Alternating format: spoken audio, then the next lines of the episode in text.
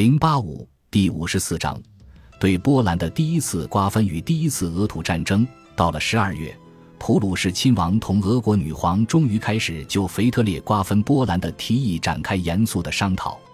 叶卡捷琳娜是否会降低自己的要求，不再要求战败的土耳其割让领土，转而永久性的占据波兰的一部分？叶卡捷琳娜思忖着腓特烈的提议。考虑到自己的陆军和海军创造的辉煌战绩，他丝毫也不情愿做出让步。毕竟，在对土耳其的战争中，只有俄国投入了战斗，使他单枪匹马地面对并打败了土耳其人。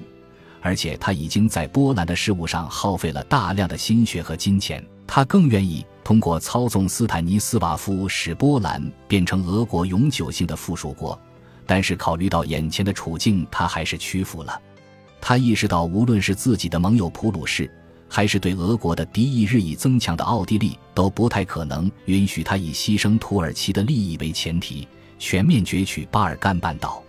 同时，他还隐隐的担心奥地利和法国会作为土耳其的盟友参战，而且这两个国家已经连续数月向波兰的各个联盟团体提供资金支持和军事顾问。他也意识到，在波兰国内东正教徒与天主教徒之间根深蒂固、始终存在的敌对状态，有可能会让波兰陷入没完没了的战争，并不断的消耗其国力。此外，他明白，包括东正教会领袖与信众在内的很多俄国人都强烈主张将波兰的东正教人口纳入俄国的羽翼之下，此举足以安抚那些胃口更大的人们。一七七一年一月。亨利亲王小心翼翼地按照俄国人的方式度过了圣诞节和新年。与此同时，奥地利的军队突然穿过卡尔巴阡山脉，占领了波兰南部。消息传来时，俄国女皇与普鲁士亲王正在东宫参加一场音乐会。听到消息后，亨利亲王摇着头说：“看来波兰人只能逆来顺受，自力更生了。”叶卡捷琳娜接过话茬。咱们两国凭什么就不能也分一杯羹呢？亲王将这番对话转述给了腓特烈，并随信附上了自己的理解。尽管这番话只是出于无意的客套话，但他绝非无心之言。我毫不怀疑此事极有可能让你从中获益。三月，就在弟弟返回柏林不久后，腓特烈便致信叶卡捷琳娜，指出鉴于奥地利率先入侵波兰。普鲁士同俄国紧随其后，并按照各自的打算占领波兰的一部分，应该不存在不妥之处。五月中旬，普鲁士公使从圣彼得堡向柏林发回报告，称俄国女皇已经同意瓜分波兰的计划。针对瓜分波兰的问题，在同奥地利接触之前，俄国与普鲁士先行磋商了一年。在这一年里，两国的外交着眼点落在了玛利亚·特蕾西亚的身上。俄国在巴尔干地区取得的一连串胜利，早已引起了这位奥地利皇后的警觉。对于驻守在多瑙河沿岸的土耳其军队应当由俄国人取而代之的任何提议，他始终置若罔闻。但是在1771年的七月间，他与土耳其秘密地达成了一项协议。根据协议，他将向这个哈布斯堡王朝的穆斯林宿敌提供援助。秘密很快就被公之于众。在获悉奥图两国联手后，腓特烈与叶卡捷琳娜便抛开奥地利，于1772年2月17日签署了瓜分波兰的协议。与此同时，玛利亚·特蕾西亚的儿子，即同他联合执掌朝政的皇帝约瑟夫二世，竭尽全力地劝说母亲相信同腓特烈与叶卡捷琳娜保持统一阵线，才更符合奥地利的利益。此时的境况对奥地利皇后的精神造成了巨大的折磨，他痛恨并鄙视另外两位君主。腓特烈这个新教教徒从他的手中偷走了西里西亚，而叶卡捷琳娜则是一个纵欲无度的篡位者，而且作为虔诚的天主教徒，伙同其他国家劫掠天主教邻国的计划令他不寒而栗。让玛利亚·特蕾西亚打消这些顾虑，并非易事。儿子竭力劝说他抛开私人感情，着眼于更为宏大的目标。他的面前摆着两条出路：或者继续维持刚刚与土耳其签订的协议，从而只能在得不到其他欧洲强国支持的情况下同俄国交战；要么放弃土耳其，加入到普鲁士与俄国的阵营中，在波兰得到更大的一片领土。最终。玛利亚·特蕾西亚抛弃了土耳其人。奥地利皇帝约瑟夫二世于1772年8月5日，代表母亲在瓜分波兰的协议上签下了自己的名字。瓜分波兰的三个国家分别向刚刚获得的领土派驻了军队，随后又要求波兰召开国会，批准他们对波兰的入侵。1773年夏天，斯坦尼斯瓦夫顺从地答应了这个要求。波兰国内很多贵族与天主教教士都拒绝参加会议，一部分与会议员遭到逮捕，还有一些人接受了贿赂，在会上缄口不言。残缺不全的国会变身为联合会性质的机构，不再坚持多数决定制。就这样，同年九月，三十波兰签署了瓜分协议，正式割让出已经失去的领土。通过这次史称对波兰的第一次瓜分的协议。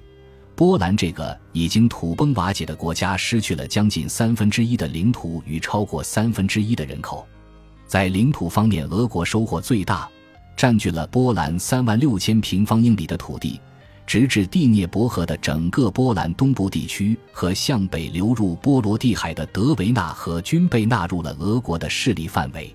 这片被称为白俄罗斯的地区拥有一百八十万人口，其中以俄罗斯人居多。这些人具有俄罗斯人的特点，奉行俄罗斯民族的传统习俗与宗教信仰。普鲁士分得的区域面积最小，人口最少，仅一万三千平方英里，以及以日耳曼人和新教教徒为主的六十万人口。不过，至少在眼下，这种安排令腓特烈感到心满意足。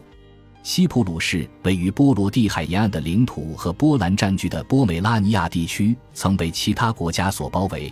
现在，腓特烈得到了这些土地。从地理角度而言，他终于完成了普鲁士王国的统一。东普鲁士曾经分离的省份与勃兰登堡、西里西亚和普鲁士在德意志地区的领土连接成了一个整体。奥地利得到了广阔的波兰南部地区，即包括加利西亚大部分地区在内的二万七千平方英里的土地。新增臣民也是三个国家中最多的。以天主教徒为主的二百七十万波兰人，一部分波兰人对此次侵略行径持抵抗态度，但是面对三个强权国家，他们无能为力。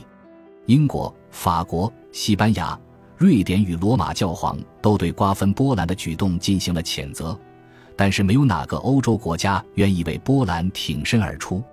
叶卡捷琳娜成功的干涉了波兰内政。将俄国的边境线推进到了第聂伯河这条商贸运输的主干道，二百万东正教教徒从此摆脱了宗教束缚。尽管如此，对他而言仍然存在着一些重要因素要求俄国同土耳其开战。尽管西边境线延伸到了第聂伯河，但是俄国并没有因此打开通往黑海的水上通道。第聂伯河流入大海的河口地区仍旧处在土耳其人的控制下。叶卡捷琳娜企图消除土耳其人对河口地区的控制，俄国同土耳其的战争仍然没有结束。1771年，俄军在战场上的表现非常不尽如人意。在多瑙河河畔，俄国将领没能像前一年那样取得一场场大捷。尽管瓦西里多尔戈鲁基将军率大军对克里米亚半岛发动了猛烈的攻势，俄军浩浩荡荡地扫荡了整个半岛。然而，土耳其苏丹还是拒绝同俄国议和。随后三年，俄国与土耳其僵持不下，俄军的士气日益陷入了低迷。直到1773年年底，形势才有所好转。这一年的十二月，土耳其苏丹穆斯塔法三世辞世，他的弟弟阿卜杜勒哈米德一世继位。新继位的苏丹意识到，同俄国的战争不仅对土耳其毫无益处，而且会让土耳其陷入险境。于是决定结束战争。叶卡捷琳娜试图通过在多瑙河地区继续发动一场攻击，激怒苏丹。1774年6月间，彼得鲁缅采夫将军率领着5万5千名俄国将士跨过多瑙河，在6月9日这一天推进到了多瑙河南岸55英里处。当夜，8千名俄国战士对4万土耳其大军展开了一场肉搏战，一举突破土耳其的防线。在克兹鲁德支给土耳其人造成了毁灭性的打击。由于担心无力阻挡俄军进犯君士坦丁堡的脚步，土耳其大宰相提议两国言和。卢缅采夫将军直接在战场上同大宰相展开了谈判，并商定了一系列条款。七月十日，在一个隐蔽的保加利亚小村庄里，俄土两国签署了库楚克凯纳尔基条约。卢缅采夫将军随即派儿子返回圣彼得堡报告此消息。当月二十三日，正在参加音乐会的叶卡捷琳娜急匆匆地走出音乐大厅，听取了有关前线战士的报告。同土耳其达成的合约让俄国获益匪浅，甚至超过了叶卡捷琳娜的想象。他用俄军在多瑙河地区得到的战利品换得了在黑海海岸线上的土地，后者对他来说更有意义。俄国将巴尔干半岛上的摩尔达维亚和瓦拉吉亚两省交还给土耳其，从而得到了亚速、塔甘罗格湾和克赤。俄国从此拥有了通往黑海畅行无阻的通道。在更偏西的地方，叶卡捷琳娜还得到了第聂伯河的南部三角洲与河口地区，由此俄国拥有了第二个通往黑海的至关重要的出路。土耳其人在第聂伯河西岸宽阔的河口地区仍旧保留着庞大的奥恰科夫堡垒，但是俄国人在东岸的金布恩也建造起了同样的堡垒和港口，而且东岸的入海口足够宽阔。俄国的商船与战舰都可畅行无阻。根据俄土两国商定的条款，土耳其苏丹将不再对克里米亚半岛拥有政治主权。数百年来，鞑靼人在这个半岛上建立的可汗国始终处在土耳其人的保护之下。现在，他们终于摆脱了土耳其的控制，宣布独立。然而，显而易见的是，克里米亚半岛的独立状态不会维持太久。就在九年后。叶卡捷琳娜便吞并了整个半岛。俄国人的收获不仅限于土地，俄土两国签订的合约允许俄国商船可自由游弋在黑海海域，从而为俄国打开了黑海上的商路。合约同时还赋予俄国商船以取到博斯普鲁斯海峡与达达尼尔海峡前往地中海的权利。此外，土耳其还要向俄国支付总计达四百五十万卢布的战争赔款。